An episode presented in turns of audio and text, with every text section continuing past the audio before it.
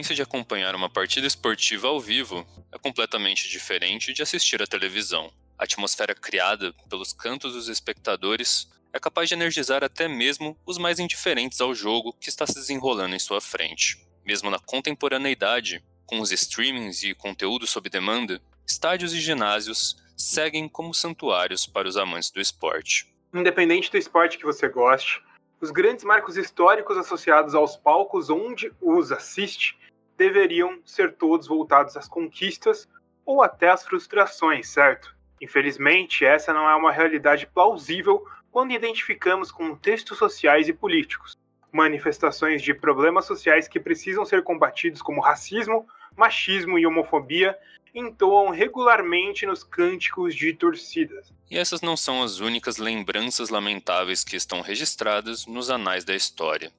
Em certas situações, os estádios se tornaram palco de violência física, mortes e massacres, como que aconteceu em 1920 na Irlanda, durante a Guerra de Independência Irlandesa. Durante uma partida de futebol gaélico, um esporte extremamente popular no país, entre um time de Dublin e outro de County Tipperary, membros das Forças Armadas Britânicas invadiram o estádio de Croke Park e abriram fogo contra espectadores, jogadores e vendedores de ingressos, causando dezenas de mortes e lesões. Combinado a outras mortes ocorridas naquele dia por conta da caça do exército republicano irlandês para encontrar espiões britânicos, 21 de novembro de 1920 entrou para a história como o segundo Bloody Sunday do país. As notícias lamentáveis correram pelo mundo, ferindo muito a imagem internacional do Reino Unido, levantando a cortina para um problema corrente que ocorria naquela região desde o século XVI. Até mesmo jornais unionistas da época, que reprovavam a independência da Irlanda, criticaram as ações e satirizaram as notas oficiais emitidas pelo órgão inglês estabelecido em Dublin. Os eventos do massacre em Croke Park, movimento de independência irlandês e os impactos do imperialismo nas Ilhas Britânicas, você ouvirá sobre tudo isso agora, neste episódio do Finta Política.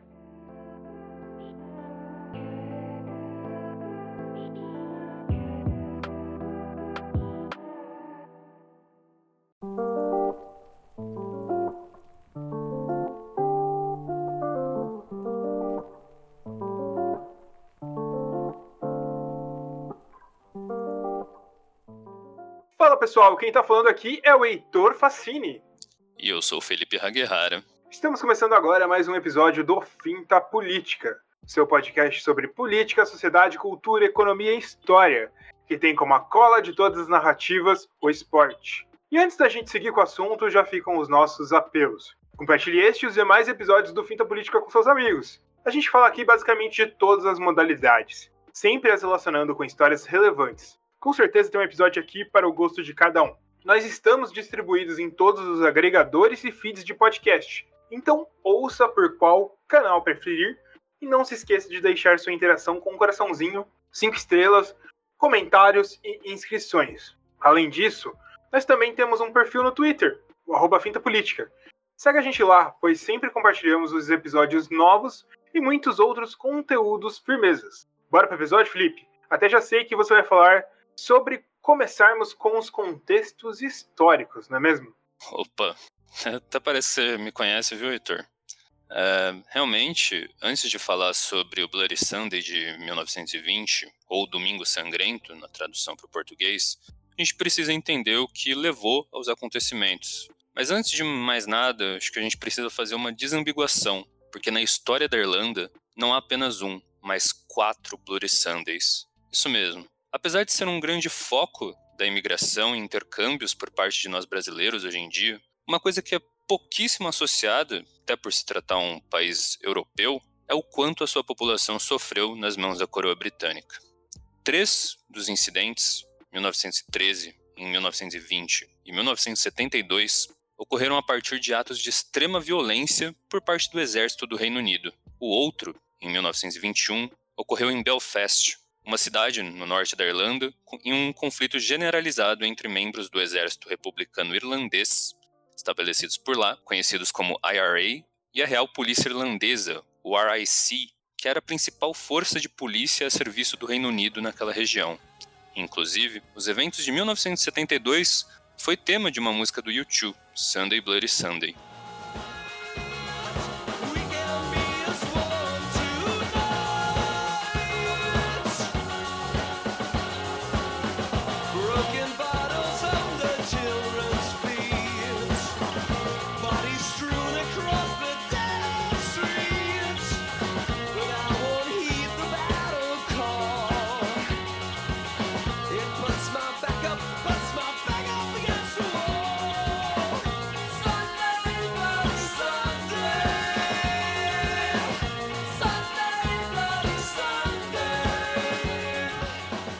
Que vamos abordar aqui, nesse episódio, que tem relação direta com o espectro esportivo, é o Bloody Sunday de 1920. Mas, agora sim, a gente tem um contexto histórico comum a todos que precisamos passar. Afinal, qual é a raiz do confronto entre Irlanda e o Reino Unido? Bem, para isso vamos dar um pouquinho do que torna esses povos tão virtualmente opostos e com uma raiz conflituosa que cresceu muito entre o fim do século XIX e o início do século XX. O grupo étnico irlandês, conhecidos como gaélicos, surgiu originalmente na ilha da Irlanda, que conhecemos hoje, mas tem diversos históricos de expansão para Gales, Escócia e Inglaterra. E a animosidade territorial já data desde os primeiros séculos deste calendário. Entre 43 e 410 d.C., o sul das Ilhas Britânicas, principalmente onde fica a Inglaterra, havia o domínio do Império Romano, que já causou diversas disputas com os povos gaélicos na busca pela expansão. Com a queda dos romanos nos cinco séculos seguintes, povos germânicos como os anglos e os saxões se estabeleceram na região antes dominada, dando raiz ao que se estabeleceu como a coroa britânica e a própria língua inglesa. O detalhe é que, neste período, entre a Idade Média e os tempos modernos, o Império Inglês começou a ganhar muita força, expandindo seu território e englobando os demais que compunham a ilha britânica. A Irlanda, a princípio, não era um grande foco. Porém, em 1534, a oposição entre a coroa britânica e a Igreja Católica se intensificou. E você pode estar pensando, é, o que, que isso tem a ver? Igreja Católica, é, coroa britânica, o que, que isso tem a ver com a Irlanda? Dentre as viagens do, e expansões do povo gaélico pela Europa, a formação da Igreja Celta e as conexões feitas no restante do solo europeu, formou-se uma forte conexão entre a corrente católica e a ilha da Irlanda, que eventualmente passou a ser considerada como um território papal. O Império Britânico, que por muito tempo também seguiu as diretrizes da Igreja Católica, rompeu esses laços com a ascensão do rei Henrique VIII, que além de fundar a Igreja Anglicana, passou a tomar territórios da Grã-Bretanha para controle do seu reino. Dentre esses territórios estava a Irlanda, que foi incorporada em 1541. E desde então começou-se uma violenta empreitada pelo domínio institucional e religioso do local. Católicos irlandeses foram muitas vezes perseguidos, o que intensificou as diásporas da população local. Nos anos de 1840, quando o parlamentarismo já estava bem instituído na Inglaterra, houve um grande surto de fome e doenças na região, não houve apoio da coroa, o que causou migrações em massa para territórios colonizados pela própria Inglaterra, como foi nos Estados Unidos. Para se ter ideia, em 1900, prestes a entrar no novo século, a população da Irlanda era praticamente metade do que era em 1840.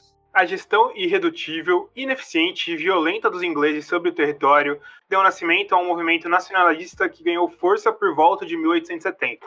A busca do Partido Parlamentar Irlandês era pela autonomia, mesmo que ainda estivessem debaixo do guarda-chuva na coroa. Diversas tentativas de atos e plebiscitos para se passar a autonomia governamental ocorreram, mas foram frustradas uma atrás da outra. Em 1916, houve uma declaração de independência que não foi reconhecida pela comunidade internacional e nem pela Inglaterra. Com a efervescência do grito por liberdade na Irlanda, Sinn Féin cunhou uma mensagem para as nações livres do mundo, declarando que havia estado de guerra entre os países. O movimento voluntário irlandês, que protestava e lutava pela independência, renasceu em 1919 como o Exército Republicano Irlandês, o IRA, que passou a opor o Dublin Castle, que representava a coroa britânica. Já em 1919, pós Primeira Guerra Mundial, as retaliações entre o IRA e as organizações militares e policiais da Irlanda tomaram conta do país. Tudo isso culminou na Guerra da Independência Irlandesa. O Reino Unido possuía diversas forças envolvidas nessa guerra de independência. O exército, a Real Polícia Irlandesa, conhecida como RIC, os Black and Tans, uma força especial que foi recrutada especialmente para reforçar o RIC e composta por ex-militares da Primeira Guerra que estavam desempregados, e muitas outras divisões auxiliares. O RIC, principalmente, além de ter brigadas ativas e fardadas, agia com agentes infiltrados à paisana, investigando as ações do exército republicano irlandês. E o IRA, por sua vez, ele fazia da Real Polícia Irlandesa os seus principais alvos, visto que estavam infiltrados por toda a Irlanda. No dia 21 de novembro, no que aparentava ser um domingo qualquer, o exército republicano irlandês iniciou pela manhã uma massiva operação para assassinar agentes do RIC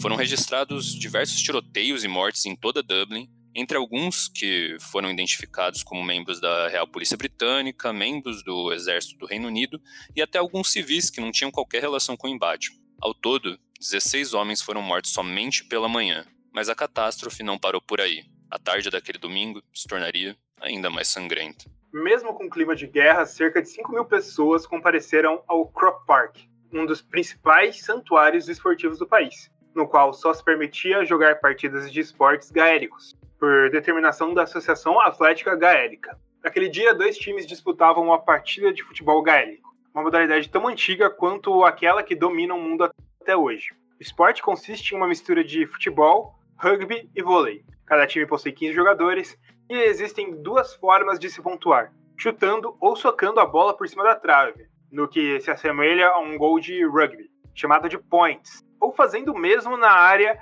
abaixo da trave, o que é igualzinho a um gol de futebol, incluindo a existência de um goleiro, chamado de gol. O primeiro vale um ponto, enquanto o segundo vale três pontos. Durante a partida são marcados os números absolutos, ou seja, se um time marcou três gols, eles ainda não são multiplicados por três. Somente ao final, as parciais são multiplicadas e somadas ao total de points. Quem termina com mais pontos totais sai como vencedor. Não é um esporte tão simples para nós, que não estamos acostumados. Mas o futebol gaélico é uma febre até hoje no país, chamando mais de 80 mil pessoas para acompanhar as finais que acontecem sempre no Croc Park.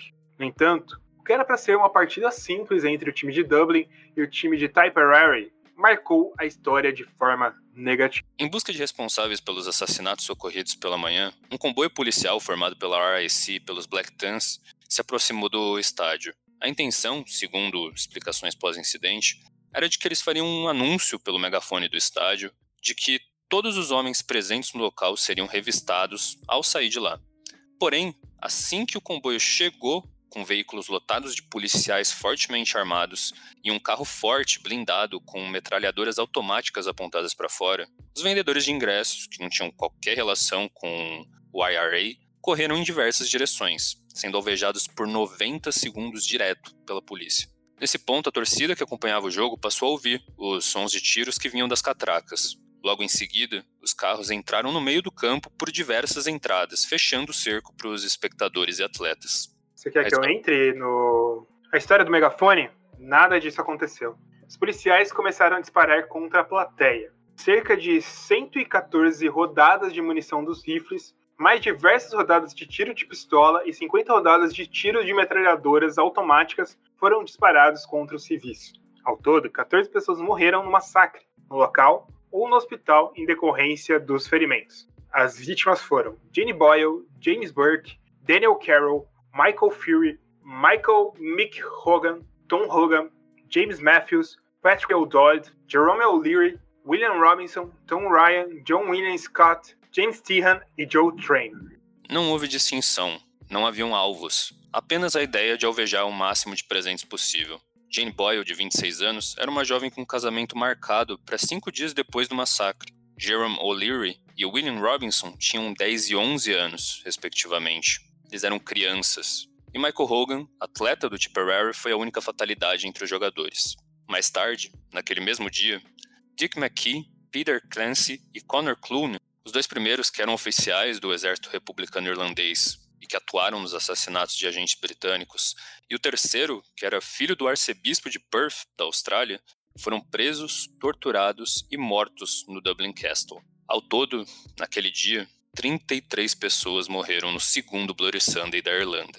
14 delas civis que queriam apenas assistir a uma partida do seu esporte favorito. O massacre de Croke Park tomou a mídia. O Dublin Castle soltou uma nota oficial afirmando que os homens envolvidos no massacre não eram parte da sua força policial, e sim pessoas disfarçadas que tinham apenas a intenção de realizar práticas genocidas no estádio. Ainda, oficiais na época inventaram uma série de informações dizendo que assim que chegaram nas portas do estádio, foram recebidos com tiros por membros do IRA, o que de fato não aconteceu. Nem a própria mídia britânica comprou a narrativa que se tentou vender sobre o incidente. Jornais unionistas, ou seja, aqueles que se opunham à independência da Irlanda, como The Times, condenaram as ações e satirizavam as justificativas publicadas pelo Dublin Castle.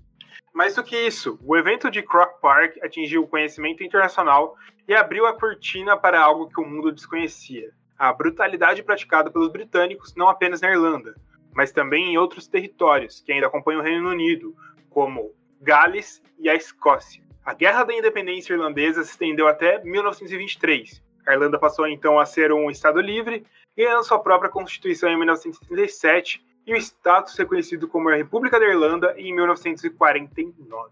É, Felipe, é, é nesses momentos que a gente entende como esporte e política e as, os casos tristes da política da história se envolvem, né? Pois é, é, quando a gente pega esse espectro, principalmente de guerra, né, cara? Tipo, se a gente pensar é, 1920 aí, bem recente, após o fim da Primeira Guerra Mundial, você é, tem, teoricamente, um país em recessão, que é o Reino Unido, mas ainda sustentando uma guerra em prol de é, dominação em outro território, que assim, se entende como livre, com todo um outro tipo de identificação. E você percebe que o local, muitas vezes escolhido para que se pratique esses tipos de violência contra civis, é justamente o estádio, porque lá estão. É, tem mais pessoas junto, então acaba se tornando um momento propício para que essas faces mais sórdidas né, da, da guerra se manifestem. E é a atuação de um país em vantagem, tanto numérica quanto de poder, em cima de outro país que subordinado a ele, né? Que é algo que a gente vê acontecer até hoje em dia, né? Pois é, cara. Na verdade, eu tenho até aqui um, um dado aqui do mais ou menos do tamanho das forças envolvidas nessa guerra, porque por serem países muito próximos, não, não houve tipo uma invasão massiva de brigadas e armas, mas tipo foi, foi um tamanho de exército controlado. O IRA, né, o Exército Republicano da Irlanda, ele tinha cerca de, mil, de 15 mil é, pessoas e mais tipo alguns algumas instituições civis lá pouquíssimas pessoas é, agregando aí. Enquanto o, a parte britânica tinha cerca de 20 mil só no seu exército, tinha ainda os estabelecidos na Irlanda, que era o IRC, que era a polícia real, com quase 10 mil, mais os Black and Tans, que eram é, principalmente esses oficiais aposentados é, e desempregados da Primeira Guerra, que eram estavam em cerca de 7 mil, e mais outras forças que também davam para somar uns 5 mil, ou seja, é, tinha o, a capacidade bélica, poder é, pelo, pelo lado do exército, todo, todo concentrado de um lado, né? Que buscava, que praticava uma violência tremenda contra um povo que via parte daquilo, né? Exatamente, exatamente. E aquilo que a gente falou, no momento de maior vulnerabilidade é, dentro do. assistindo uma partida de futebol gaélico que era provavelmente o, a válvula de escape de boa parte daquela torcida. Né? Sim, uh, se a gente parar para pensar, a gente estava em plena guerra, né? Estava em plenos conflitos civis né, naquela região e mesmo assim 5 mil pessoas foram é, para aquele estádio assistir, né? Porque são paixões, né, cara? E aquilo, dentro do estádio, a galera pensava que não ia acontecer, né? É o momento de tirar tudo da cabeça e correr atrás das coisas, né? É, e eu acho importante também é, recontar esses, a, a, a, história dessa maneira também, e tipo, o que acaba se demonstrando através do esporte, para a gente relembrar que o, é, os Estados Unidos terem aquela nação, aquela natureza imperialista nos momentos mais modernos, é, faz, faz, talvez a gente esquecer como muitos dos países europeus é, influenciaram o, é, tanto essa natureza como praticaram coisas uh, inadmissíveis no passado. É, quantas vezes a gente já falou aqui no canal de como eles influenciaram eventos terríveis no, na África do Sul, em, na Palestina, que teve influência do Reino Unido também. A Índia. A Índia. Tem, tem muitas coisas, muitas coisas desse passado imperialista. Bom, Felipe, baita episódio, assunto que eu não conhecia realmente antes de começar a fazer o episódio. E é um assunto importante ser relembrado, né? É, eu, eu vi até, tentei ver algumas jogadas de futebol gaélico. Parece ser bem interessante. Ouvindo parece algo completamente confuso na minha cabeça, mas. É, eu, assim, eu não entendi nada. Porque eles carregam a bola, eles chutam, eles batem com o cotovelo, dão um soco, bicho Pra mim é a pura loucura. Bom, galera, esse foi o episódio de semana. Semana que vem tem mais. A gente se vê logo mais. Continua acompanhando a Finta Política, que a gente gosta muito da sua audiência. Falou, galera. Tamo junto. Valeu!